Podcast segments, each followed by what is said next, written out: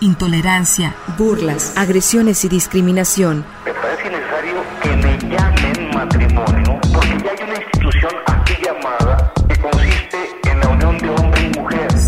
Sórico, Sórico, un espacio diverso para la reflexión y la promulgación de la igualdad de género, con Guadalupe Ramos Ponce.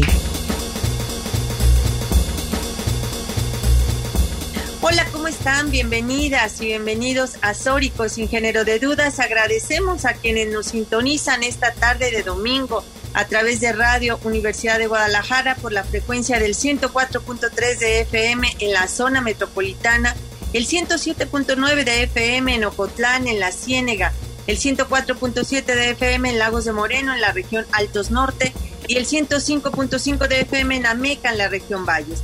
En este micrófono te saluda con mucho gusto Lupita Ramos y te invito a que te quedes con nosotras la siguiente hora para deconstruir el género y construir la agenda feminista. Un agradecimiento muy especial a Gil Domínguez, que se encuentra en la producción de este programa. Igualmente saludo con mucho gusto a mis compañeras locutoras del programa, Natalia Rojas y Estefanía Martínez. Buenas tardes, ¿cómo están? Hola Lupita, buenas tardes. Un placer estar aquí otra tarde de domingo contigo y con toda nuestra audiencia, a quienes les recuerdo que no puede seguirnos y comunicarse con nosotras a través de nuestras redes sociales, en Twitter, en arroba Sórico Género, en Facebook como Sórico Sin Género de Dudas y también en nuestro canal de YouTube y Spotify, en donde podrán escuchar nuestros podcasts cada semana, al igual que en podcastudg.com. Muy buenas tardes, Estefanía. ¿Tú cómo estás? Hola Lupita, hola Natalia, eh, un saludo a ustedes y a nuestra querida audiencia, así como a nuestras invitadas especiales del día de hoy. Sí, pues hoy tenemos un programa muy especial. Hoy hablaremos, reflexionaremos sobre la conmemoración de los 67 años del voto de las mujeres en México. El derecho al voto de las mujeres en México comenzó el 12 de febrero de 1947 con la publicación en el Diario Oficial de la Federación del decreto de adición al artículo 115 para permitirles la participación como votantes y como candidatas, quedando establecido que en las elecciones municipales participarán las mujeres en igualdad de condición que los varones, con el derecho de votar y de ser votadas. Fue el 17 de octubre de 1953 una vez superado el trámite legislativo, que se promulgaron las reformas constitucionales para que las mexicanas gozaran de la ciudadanía plena. Sin embargo, fue el 3 de julio de 1955, hace 67 años, cuando las mujeres en México sufragaron por primera vez en una elección federal. El sufragio femenino significó el reconocimiento a la igualdad en la participación política para las mujeres y una verdadera transición a la democracia paritaria. A partir de entonces, las mujeres han continuado la lucha por sus derechos a participar en la toma de decisiones eh, de, Estado y sobre todo eh, de generar políticas públicas en todo el país. Y pues para eso tenemos tres invitadas súper especiales, amigas, compañeras nuestras de la lucha y el movimiento feminista. Eh, adelante, Estefanía y Natalia, para que las presente. Claro que sí, Lupita, con gusto. Eh, pues con nosotras nos acompaña una maestra que ha estado ya bastante tiempo en diferentes espacios en la lucha feminista y en el movimiento amplio de mujeres. Ella es la maestra Rosita Carranza, quien pues ha sido una incansable luchadora social y activista feminista integrante del Observatorio de Participación Política para las Mujeres Parité, así como activista y presidenta de la Asociación Atala Podaca, Mujeres por la Justicia Social ACE. Actualmente ella es consejera en el Consejo Ciudadano de las Mujeres de la CISEM y pues el nombre de la maestra Rosita Carranza pues nos habla de muchas, muchas cosas. Bienvenida, maestra Rosita. Muchas gracias por acompañarnos. Hola, ¿qué tal a todas, a las compañeras invitadas, a ustedes, Nati, Estefanía, Lupita, un placer escucharnos. Pues por aquí, como ya lo dice bien Estefanía, muchos años de lucha, muchos años de vida. Un gusto, un gusto que estés acá, eh, querida Rosita. Y bueno, también se encuentra con nosotras la maestra Griselda Beatriz Rangel Juárez. Ella es abogada feminista, egresada de la Universidad de Guadalajara, maestra en Derecho con enfoque en la docencia y la investigación por la Universidad Nacional Autónoma de México, maestra en Derecho Electoral y doctorante por el Instituto de Investigaciones del Tribunal Electoral del Estado de Jalisco. Cuenta con amplia trayectoria en proyectos dirigidos a la sensibilización, concientización y apropiación de la conciencia feminista con diversas publicaciones en estudios de género. Actualmente es consultora independiente de proyectos para proveer de conocimientos, técnicas y herramientas para el desarrollo de competencias en el empoderamiento personal y profesional de mujeres. Trabaja también en el desarrollo y capacitación en temas político-electorales fue consejera electoral del Instituto Electoral y de Participación Ciudadana del Estado de Jalisco en el año 2014 al 2016 y actualmente es consejera electoral del INE en Jalisco. Igualmente es secretaria general de la Sociedad Mexicana de Estudios Electorales, integrante de la Asociación Mexicana de Consejeras y Exconsejeras Electorales, donde fue secretaria general en el periodo 2019-2020-21.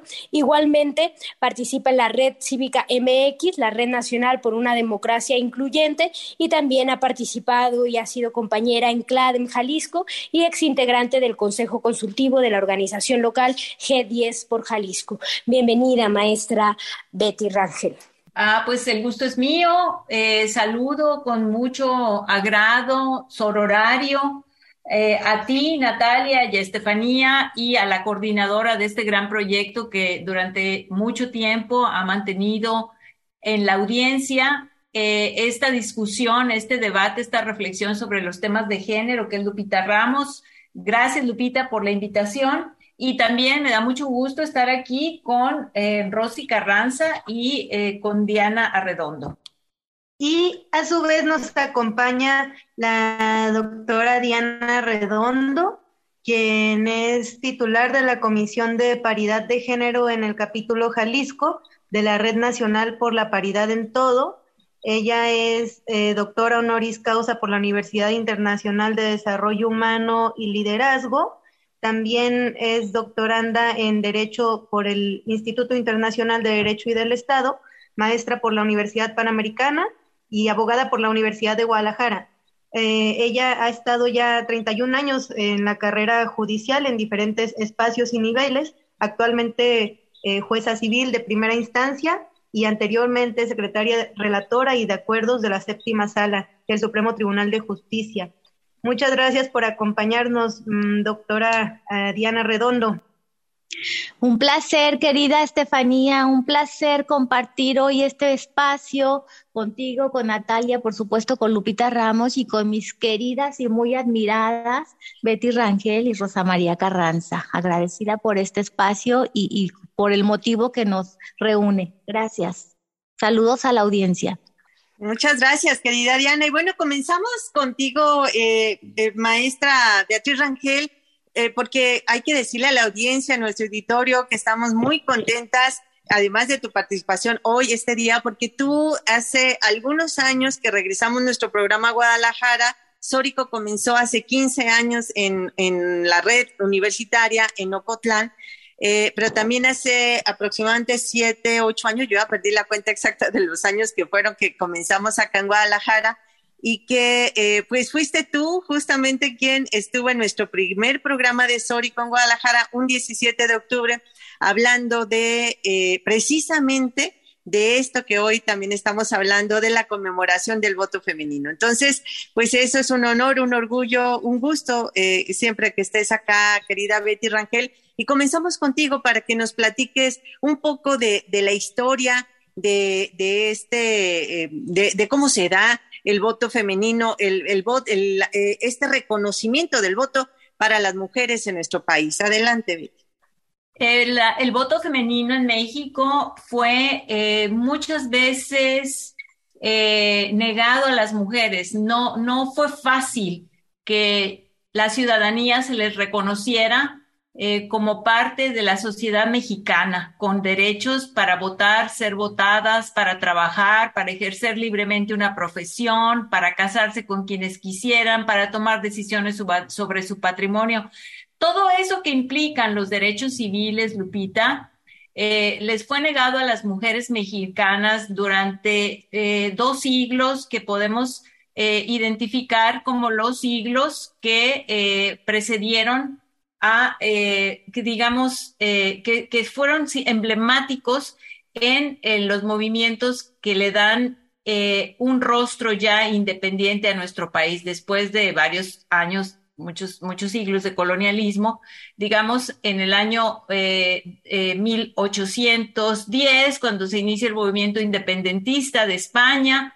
Bueno, pues en, en ese momento las mujeres participaron, ¿eh? Eran enfermeras, eran, llevaban mensajes, participaron en el movimiento de insurrección y eh, después también, durante el periodo de la, de, la, de la revolución, que fue ya una guerra civil por derechos eh, más de carácter económicos, de carácter, eh, digamos, de, de, carácter social, tampoco las mujeres fueron reconocidas, aunque participaron también en las movilizaciones que se hacían en aquellos años a través de los trenes, por ejemplo, acompañando a los soldados.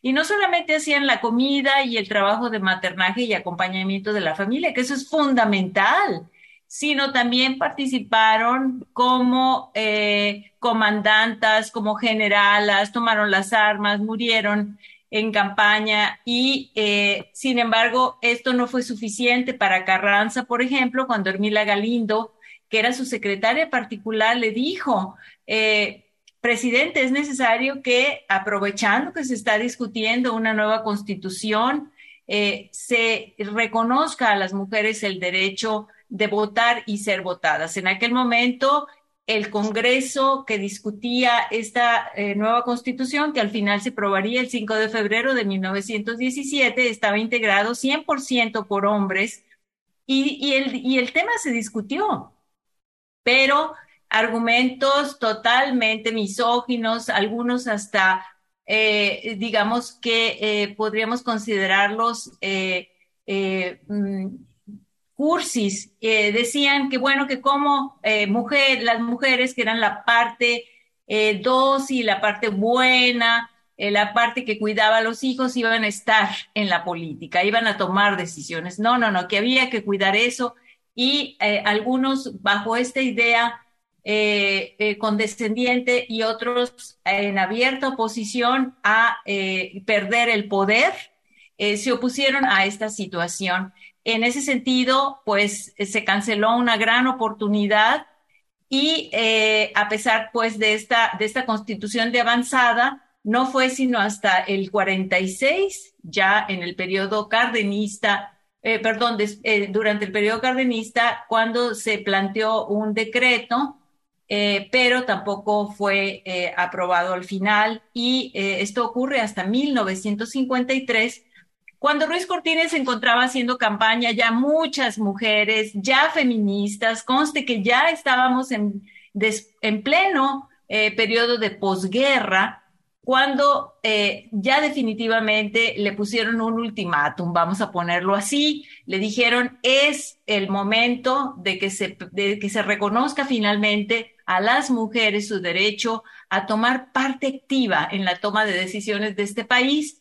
Y bueno, pues eh, no, no fue una concesión graciosa, sino una necesidad política eh, que vieron que era indispensable inclusive para mantener el poder del partido gobernante en aquel momento el reconocimiento de este derecho, un derecho que transformaría a la sociedad, pero que aún después de haberse reconocido, es verdad y hay que decirlo fuerte, no tuvo un impacto eh, en favor de la representación política de las mujeres, dado que durante mucho tiempo se pensó que la política era algo que no convenía a las mujeres, que eh, era algo eh, que estaba plagado de, digamos, de malas prácticas, que solamente los hombres podían estar en esos espacios donde, donde se decidían las, las asuntos públicos. Y es que era verdad, la política muchas veces se decidía en cantinas, en bares, en lugares inapropiados efectivamente para la función legislativa o para la toma de decisiones gubernamentales. Eh, pero esta era una eh, deformación definitivamente de la visión de la política. Entonces, eh, pasaron muchos años para que esto se fuera superando hasta que logramos llegar al periodo de las cuotas. Pero eso quisiera abordarlo eh, más adelante. Muchísimas gracias, eh, maestra Beatriz Rangel. Definitivamente conocer esta historia y cuál ha sido el proceso que nos ha llevado a este reconocimiento de derechos, pues es muy importante para darnos este norte, ¿no? De saber en dónde estamos y hacia dónde queremos ir y sobre todo entendiendo que el sufragio femenino, pues fue un derecho transformador, transformador en la vida de las mujeres y en el resto de la sociedad. Bueno, vamos a seguir reflexionando de esto al regreso de un pequeño corte de estación. Regresamos. La agresión no es amor, es violencia y se denuncia. Y se denuncia. Sórico. Sórico, sin género de dudas. Valiente sí, sumisa jamás.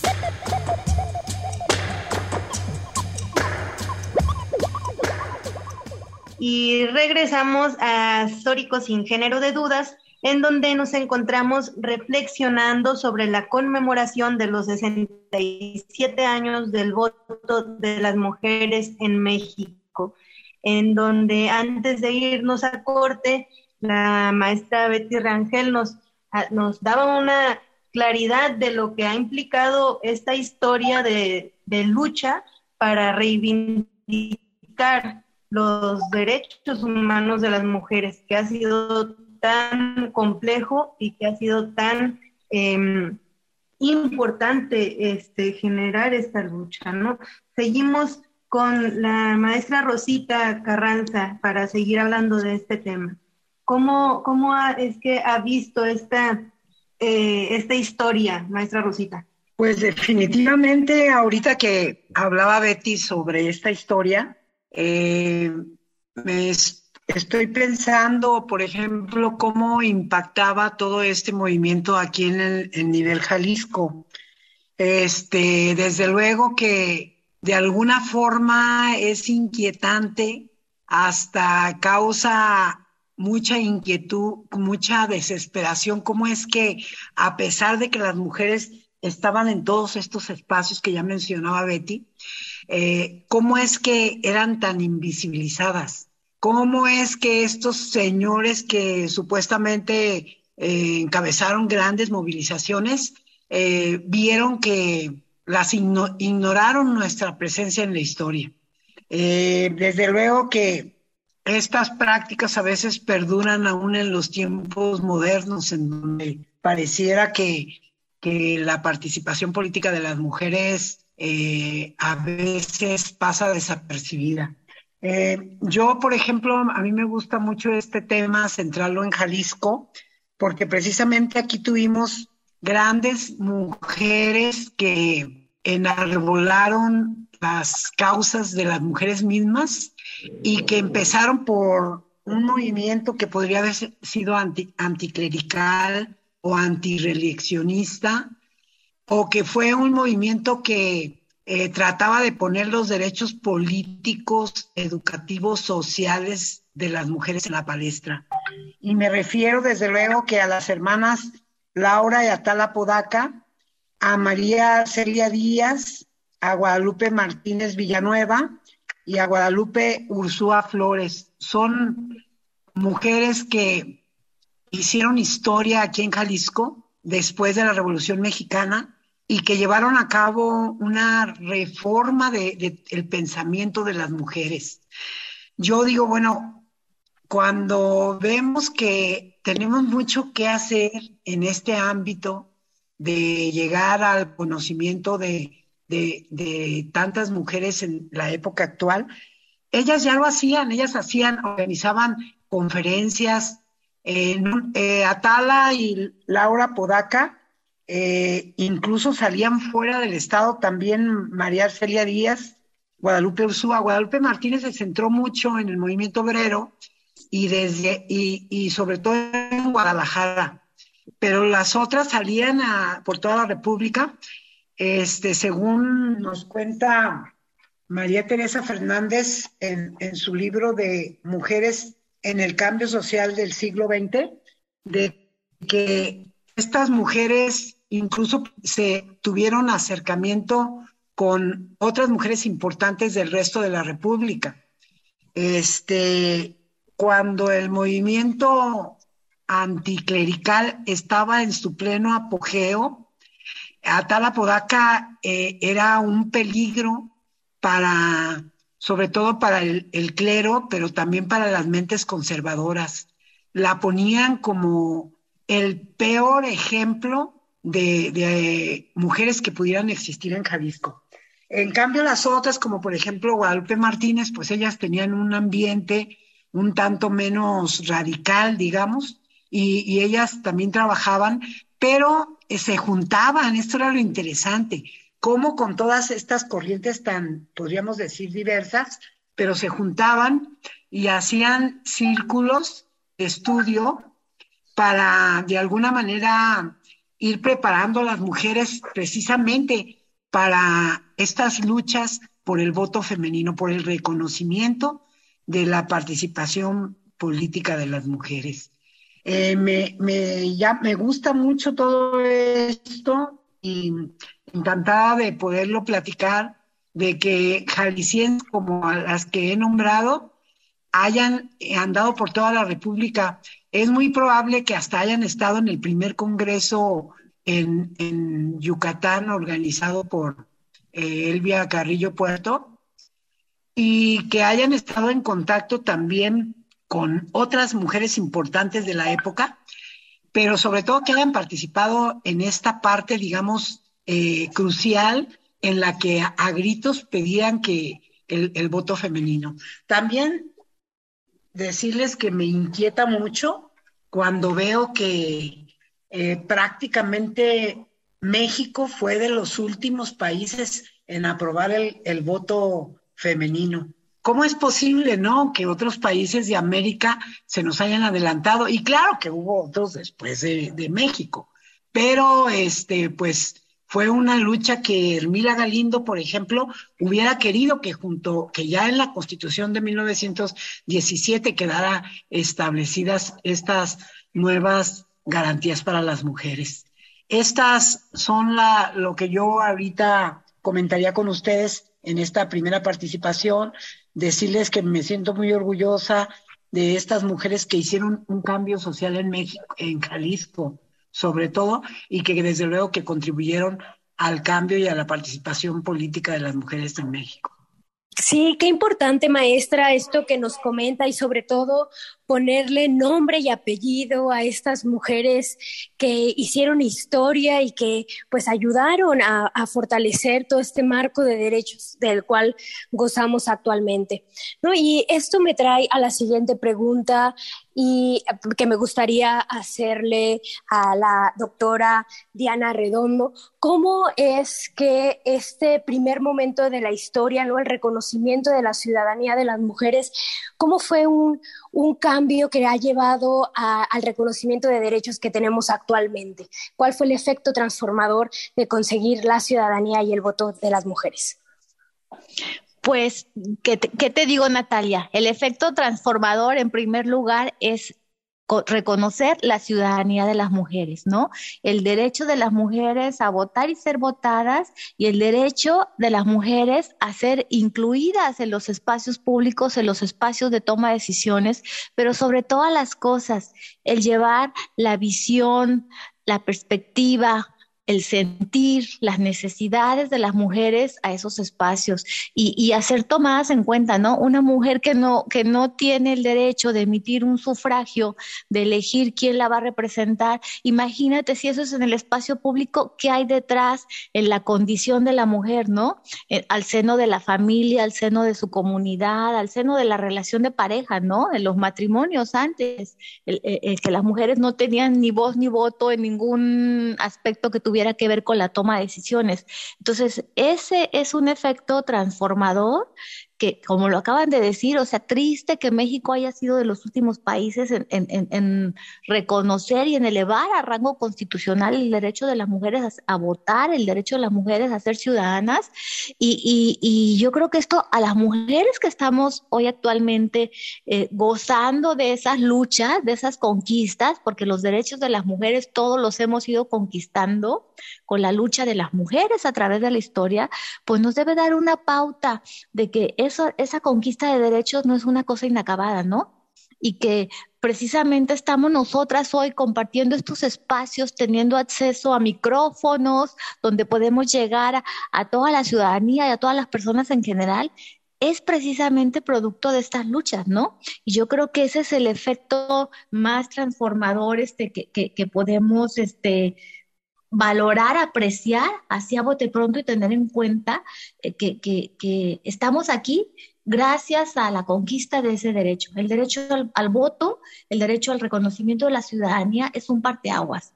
Es un antes y un después en la vida de las mujeres, en el derecho a ser tenidas en cuenta, a ser escuchadas, a expresar nuestra opinión y a incidir sobre todo, que, esa es mi palabra favorita siempre, incidir en el espacio público, incidir en las condiciones que, que podemos brindar a nuestras propias familias y a la comunidad a la que pertenecemos, ¿no? Incidir en transformarla, incidir en generar cambios, incidir en, en, generar mejores condiciones de vida, mejores prestaciones, mejores servicios, una vida pública más, más gozosa, más tranquila, más pacífica, intervenir en eso, en esa toma de decisiones, yo creo que eso es lo más trascendente y lo más transformador del derecho al voto de las mujeres, porque es como que las mujeres alcanzamos la adultez, ¿no? La mayoría de edad, eh, eh, el, poder participar en esos espacios. Muchas gracias, doctora, por eh, compartirnos estas reflexiones. Definitivamente el sufragio de las mujeres eh, atravesó por una historia sumamente compleja y actualmente eh, definitivamente se ha avanzado en diferentes espacios y, formas de cómo la realidad eh, da oportunidades a ciertos espacios, pero a su vez se complejiza para otras mujeres, ¿no? Y justamente hablando de los retos y las complejidades, que nos implica este sistema que en donde todo muta, ¿no? El sistema patriarcal mismo muta en cada momento, pues es una reflexión que, que tenemos que seguir dando, ¿no? Vamos a mandar a corte y al regresar eh, abordaremos este diálogo con eh, las maestras que nos acompañan el día de hoy. Nos vamos a corte y regresamos a Sórico sin género de dudas. Sórico sin género de dudas crecer, luchar y reconstruirnos juntas. Dejemos de ser mujeres invisibilizadas. Sórico, sin género de dudas. Bien, pues ya estamos de regreso en Sórico, sin género de dudas, hoy con un programa especial en un aniversario del voto femenino en nuestro país y con tres grandes invitadas. Y bueno, ya nos platicaron un poco eh, cada una sobre este recorrido histórico de lo que han significado, primero, la larga lucha por el reconocimiento del voto de las mujeres, pero también eh, este reconocimiento de ciudadanía y lo que ha implicado para muchas mujeres en el país y particularmente en Jalisco a luchadoras que han estado impulsando este derecho desde hace muchos años. Y a mí me gustaría que hoy nos hablaran también desde lo personal, desde lo que para cada una de ustedes ha significado esta, esta lucha política, ¿no? Y vamos a comenzar contigo, maestra Beatriz Rangel que además tú recién fuiste consejera en el Consejo Electoral y que ahora además tienes también otras, otras funciones que nos platicarás eh, un poco acerca de ellas. ¿Cómo ha sido para ti este caminar? Porque finalmente hablar de los 67 años del voto femenino, del voto de las mujeres, no es hablar en abstracto, sino es hablar en concreto de lo que para cada una de, de nosotras, de ustedes, les ha significado esta lucha política. Entonces, si te parece, comenzamos contigo, querida Betty Rangel. Eh, claro que sí. Bueno, ahora desde la perspectiva personal, puedo compartirles que eh, desde muy joven tuve inquietudes sociales, sobre todo a partir de, de, que, de que mi padre, ahora lo recuerdo y me parece sorprendente, él pretendía organizar un partido político en Sinaloa, donde vivíamos entonces, eh, y, era porque él eh, consideraba que eh, había un cacicazgo que le estaba haciendo mucho daño a ese municipio.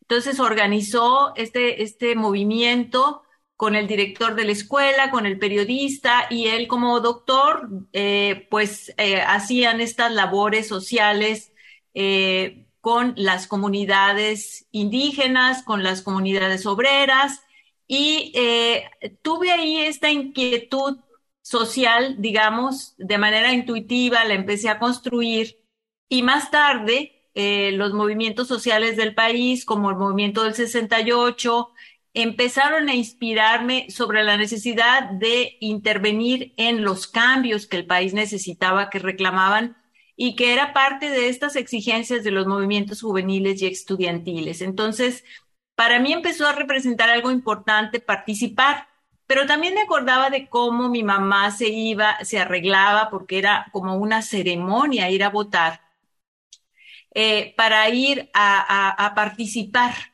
Y de alguna forma también fue eh, el, cumplir, digamos, con algo que yo veía que se hacía con mucha formalidad en casa, ¿no?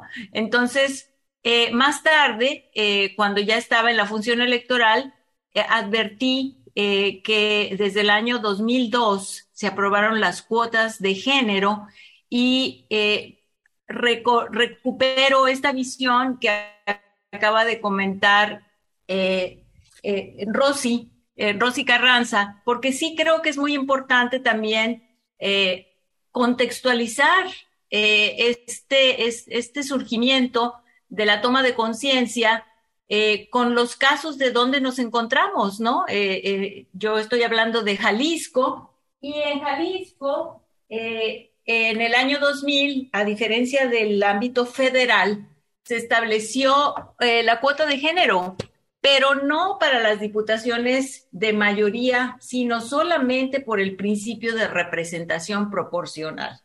Entonces, esta situación, pues era una situación totalmente simuladora, porque el hecho de que las cuotas solamente aplicaran para una parte de las candidaturas, pues dejaba, digamos, la, eh, el mejor, eh, la mejor parte de, eh, de, las oportunidades a los hombres.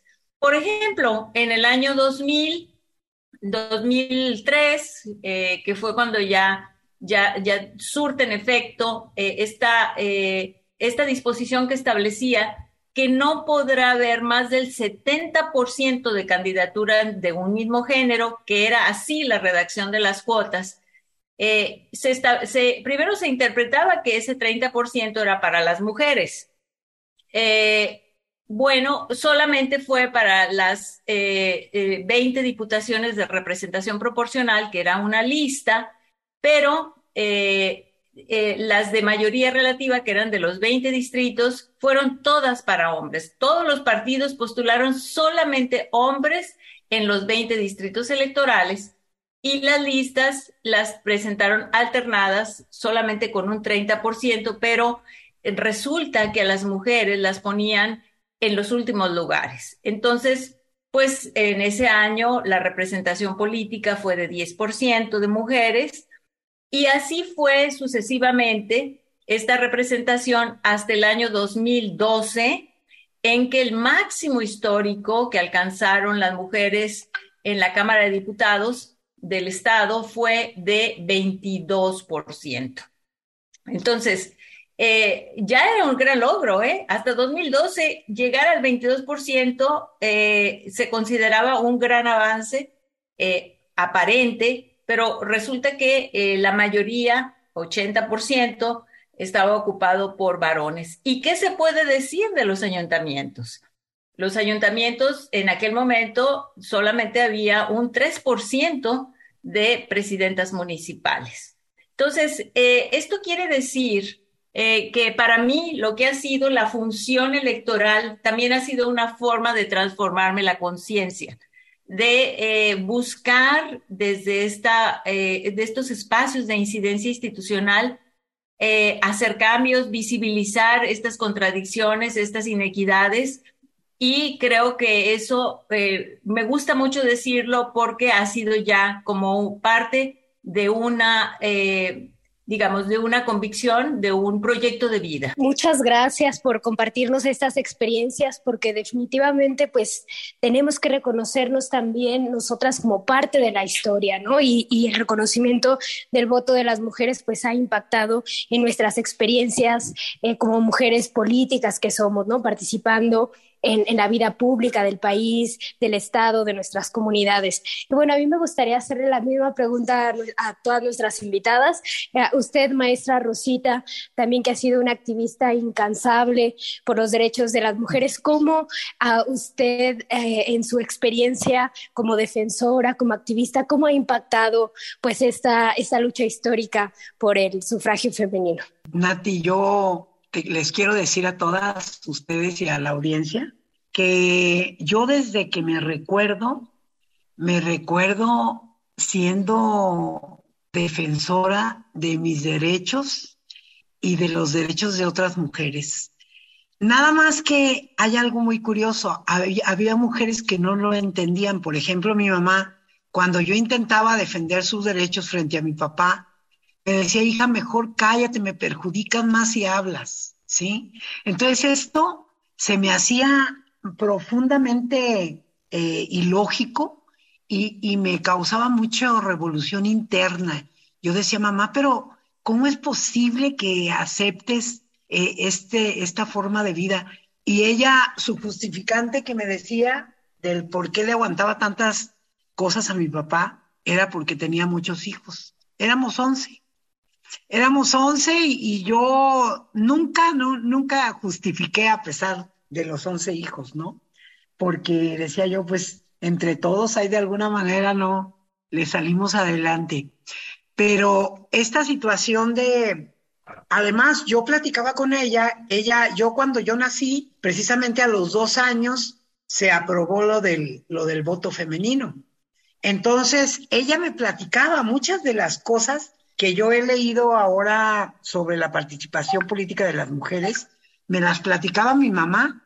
Ella me platicaba, por ejemplo, de Atala Podaca, de cómo era, cómo se tenían que esconder las escuelas públicas en sótanos. Ella, para ir, poder ir a la escuela, se metía por puertas ocultas para poder tener sus clases en, en la educación pública.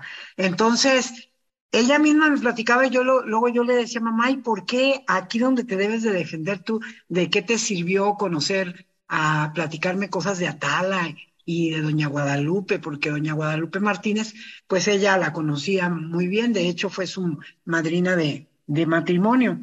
Entonces, este, yo le decía, ¿cómo es que no te queda nada y tú no eres capaz de, de asumir estos retos, ¿no? Entonces yo crecí como con la responsabilidad de, mi participación, en primer lugar, de que mis opiniones fueran escuchadas, ¿sí? Eh, no me quedé con ganas de decirle nada al representante del patriarcado familiar. Todas mis inquietudes se las dije. Y, y a pesar de que pues no era muy comprendida ni siquiera por mi familia ni por mis hermanos, imagínense ustedes en el ámbito social, toda e, esta situación que ha traído como consecuencia que empiezo a crecer y se viene lo del movimiento estudiantil de 68, mi participación en, las luchas estudiantiles, mi participación en, en el movimiento guerrillero en los años 70, todo siempre exigiendo ser escuchada y, y, este, no crean que era muy querida, porque pues eh, querían a puras calladitas, modositas, que fueran noviecitas de alguien. Eh, y pues yo no, no era, no tenía esas características y aparte era respondona. Entonces mis compañeros, pues era una lucha interna constante, ¿no? Entonces, cuando ya llego a, a, los tiempos en los que empiezo a participar en la primera agrupación política nacional feminista que fue diversa, no, pues dije, de un día escuché que Betty dijo, de aquí soy, Y, e igual me sentí yo, dije, de aquí soy, ¿no? Y pues ahí este, empezamos a, a formamos dos partidos políticos y finalmente dos partidos políticos, México Posible y Alternativa. Y además, ahí exigíamos, uno de nuestros retos era que todavía no estaba aprobado en todos los otros partidos, que el 50% de los puestos fueran para los hombres y el 50% para las mujeres. Gracias, maestra. Vamos a ir a un corte y regresamos. Sororidad, deconstrucción y empoderamiento. Sórico, sin género de dudas. Merece ser amada sin ser sexualizada. Sórico, sin género de dudas. Buenas tardes, estamos de regreso en Sórico, sin género de dudas. El día de hoy estamos hablando de los 67 años del voto de las mujeres en México y estamos hablando con invitadas de lujo, con la maestra Betty Rangel, la maestra Rosy Carranza y la doctora Diana Arredondo. Y bueno, en este sentido, antes de irnos a corte, reflexionábamos qué ha implicado pues la participación política de las mujeres en nuestra historia personal. a mí me gustaría preguntarle, doctora Diana, pues usted siendo jueza y con esta amplia trayectoria dentro del Poder Judicial, ¿cómo pues eh, usted en su experiencia personal ve eh, esta, el tema de la participación política de las mujeres y también si nos pudiera dar eh, un, luces de en dónde estamos políticamente las mujeres en cuanto a nuestra participación política.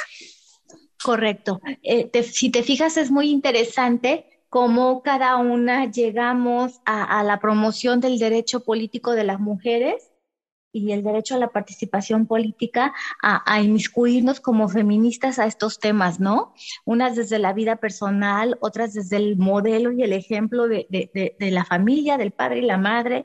Y yo, por ejemplo, en mi caso, como bien lo refieres, mi trayectoria profesional ha sido en el Poder Judicial que pudiera antojarse un espacio lejano, ¿no? A lo que es la participación política de las mujeres, pero comprenderás que no, lo siguiente, eh, eh, yo dentro del Poder Judicial, aspirando al cargo de magistrada, empecé, empecé a incursionar en convocatorias públicas del Congreso del Estado de Jalisco para ser designada magistrada y me daba cuenta que no había condiciones para que las mujeres pudiéramos participar en forma equitativa, en forma igualitaria y lograr ocupar espacios. Condiciones que, se que, que, estaban representadas porque no había en, en, dentro del marco normativo local ni nacional este, reglas o, o, preceptos que establecieran ese derecho de las mujeres a participar y ese derecho de las mujeres a ocupar esos espacios en paridad con los hombres y me encontraba con que al interior del Poder Judicial no había preocupación de las mujeres por, por impulsar esta agenda, ¿no? Y yo buscando generar, generar estas condiciones para que las mujeres dentro del Poder Judicial pudiéramos ocupar esos espacios de juezas y de magistradas, fue como llegué al feminismo, a las mujeres feministas y como fue como conocí a mujeres como las que comparto la mesa el día de hoy, todas ustedes buscando promover el derecho de las mujeres a ocupar esos espacios. Entonces, ha sido un camino arduo, tortuoso, como lo ha sido para todas, precisamente por esa falta de condiciones en el marco normativo interno, pero sobre todo por esa violencia estructural que permea en el sistema construido desde la estructura patriarcal, ¿no? Donde nos encontramos que no es nada más que no haya reglas escritas, en, las leyes que, nos generen o que nos reconozcan ese derecho a ocupar esos espacios, sino que, que dentro de la estructura y la vida misma, en las instituciones, la vida institucional y la vida del día a día, pues los sesgos patriarcales y las formas en que creces al interior de las instituciones están marcados precisamente por eso, por el sexismo, por el machismo, por la misoginia y, por la estructura patriarcal, ¿no? Las mujeres que llegan, llegaban tradicionalmente las pocas, desde esa estructura, con, con todo lo que eso implicaba, ¿no? Y todo mi ser se rebelaba contra eso todo mi ser se rebelaba con tener que jugar las reglas del juego como, como se estilaba y, y, y, y, que no hubiera cómo hacer valer esos derechos. Así fue como llegué al feminismo, así fue como me involucré con todas ustedes y así fue como, como desperté a esa conciencia de que no bastaba que se generaran esas reglas porque además yo nada me ganaba en llegar al Congreso y que hubiera mujeres diputadas integrando los congresos y las mujeres en los congresos no tenían posibilidad efectiva de usar su voz y su voto para la toma de decisiones, ¿no? Entonces yo fue cuando desperté esa conciencia y me dije, pues no basta que haya mujeres en el Congreso, sino que necesitamos que esas mujeres estén identificadas, comprometidas con la agenda de los derechos de las mujeres, con el reconocimiento progresivo de los derechos de las mujeres y además necesitamos que esas mujeres que ocupen esos curules sean mujeres empoderadas, mujeres que tengan autonomía política. En mi caso así ocurrió. Y bueno, estamos en la recta final de nuestro programa y para eh, ir eh, concluyendo, me gustaría que nos dieran una reflexión final cada una de ustedes y comenzamos ahora a la inversa, primero contigo, querida Diana, que ya tenías el uso de la voz, seguimos con la maestra Rosy Carranza y eh, para seguir después con Betty Rangel sobre qué es lo que sigue, qué es lo que, qué es lo que falta, qué es lo que hay que hacer para continuar con este reconocimiento pleno, porque va, eh, es claro que lo que se modifica o lo que se eh, logra normativamente o en las leyes, pues no es suficiente, ¿no? Entonces, hay todo un tema de la violencia política, por ejemplo, si gustan abordar un poquito acerca de ese tema de lo que ha significado eh, el recrudecimiento y la agudización de la violencia contra las mujeres a partir de este reconocimiento de derechos. Y bueno, ¿qué es lo que hace falta por hacer? Eh, ya en, este, no solamente estar conmemorando y mirando hacia atrás en estos 67 años del voto de las mujeres, sino hacia adelante que sigue para tener esta igualdad plena y sustantiva. Entonces, comenzamos contigo, querida Diana.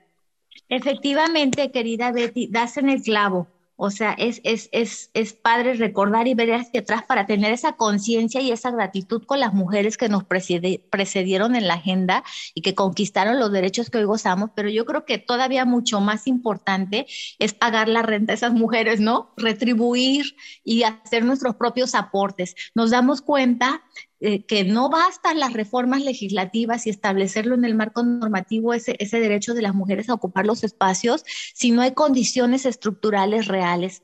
Este último proceso electoral que vivimos aquí en Jalisco y en México a nivel general nos dio la pauta de ello, ¿no?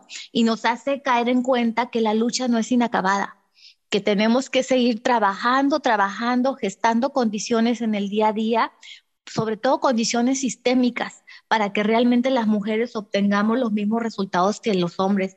Y, bueno, yo creo que, que, eso es lo que tenemos que trabajar, generar mejores condiciones para el siguiente proceso electoral. Un placer acompañarlas el día de hoy. Muchas gracias, querida Diana. Y bueno, Rosy Carranza. Yo creo que ante todo, en estos momentos, pues debemos de eh, cuidarnos de la violencia política en razón de género.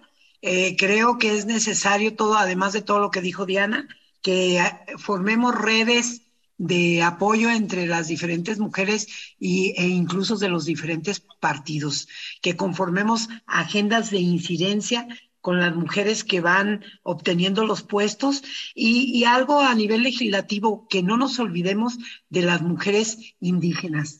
Eh, en apego a los tiempos, eh, esas serían las cosas que más me inquietan en este momento y pues muchas gracias por permitirme eh, estar aquí en este programa con ustedes. No, al contrario, muchas gracias, querida Rosy. Y bueno, y adelante, querida maestra Betty Rangel. Ah, muchas gracias. Pues mira, yo también de manera muy sucinta diría que si bien es importante el avance que en materia normativa se ha logrado, también es verdad que todavía falta mucho por accionar y que la palabra la tiene la sociedad civil que desde las autoridades electorales, tanto administrativas como jurisdiccionales, se ha mantenido una línea de eh, mm, interpretación pro persona eh, que han constituido profundizar eh, mecanismos para profundizar las leyes.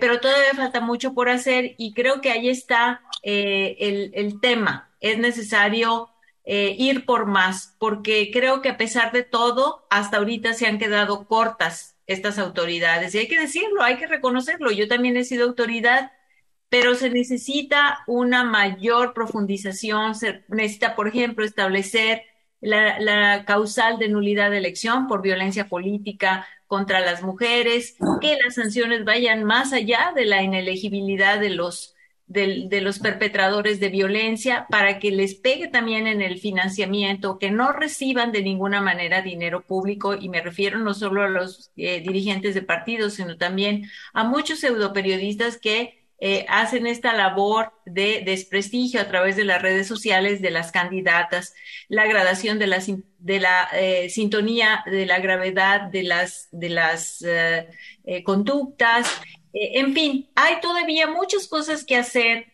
para asegurar el ejercicio pleno de los derechos políticos y electorales de las mujeres. Contamos con estos aliados, sí, por supuesto, pero también tenemos que ser críticos eh, para coadyuvar precisamente en esta importante función de lograr una sociedad realmente eh, paritaria, realmente sustantiva, en donde hombres y mujeres puedan ejercer sus eh, derechos en igualdad de condiciones. Yo agradezco mucho que en el marco de este eh, casi 70 aniversario, en, en el año próximo, mi 2023, vamos a tener ya 70 años, estamos en el año 69, eh, estemos celebrando hoy aquí este, este, en este momento esta conmemoración y muchos años más también para Sórico sin género de dudas. Muchas gracias. Pues muchas gracias, querida Betty. Pues nos quedamos con esto que dijiste, eh, que vamos por más, ¿no? Entonces, pues bueno, ahí, ahí vamos a estar luchando para ir por más. Hemos llegado al final de este programa. Definitivamente han sido un programa muy interesante. Muchas gracias a nuestras invitadas y a mis compañeras conductoras, Natalia Rojas y Estefanía Martínez. Gracias, Natalia, Estefanía. Muchas gracias, muchas gracias a todas ustedes. qué, qué, bueno que hagan esto una obligación, como ya lo decíamos al principio. Puede faltarnos cualquier fecha, pero esta no. Eh, sí, así es. E, esta la vamos a seguir eh, conmemorando y hablando de este tema. Bueno, pues esto fue Sórico sin género de dudas y le dejamos en compañía de la programación de Radio Universidad de Guadalajara. Tenemos una cita con usted el próximo domingo en punto de las dos de la tarde para seguir deconstruyendo el género y eh, seguir reflexionando con temas de la agenda feminista. Hasta entonces. Gracias a todas, nos sintonizamos el próximo domingo. Intolerancia, burlas, agresiones y discriminación. Me parece necesario que me llamen matrimonio porque ya hay una institución aquí llamada que consiste en la unión de hombre y mujer. Sórico, Sórico, un espacio diverso para la reflexión y la promulgación de la igualdad de género con Guadalupe Ramos Ponce. Gracias por acompañarnos.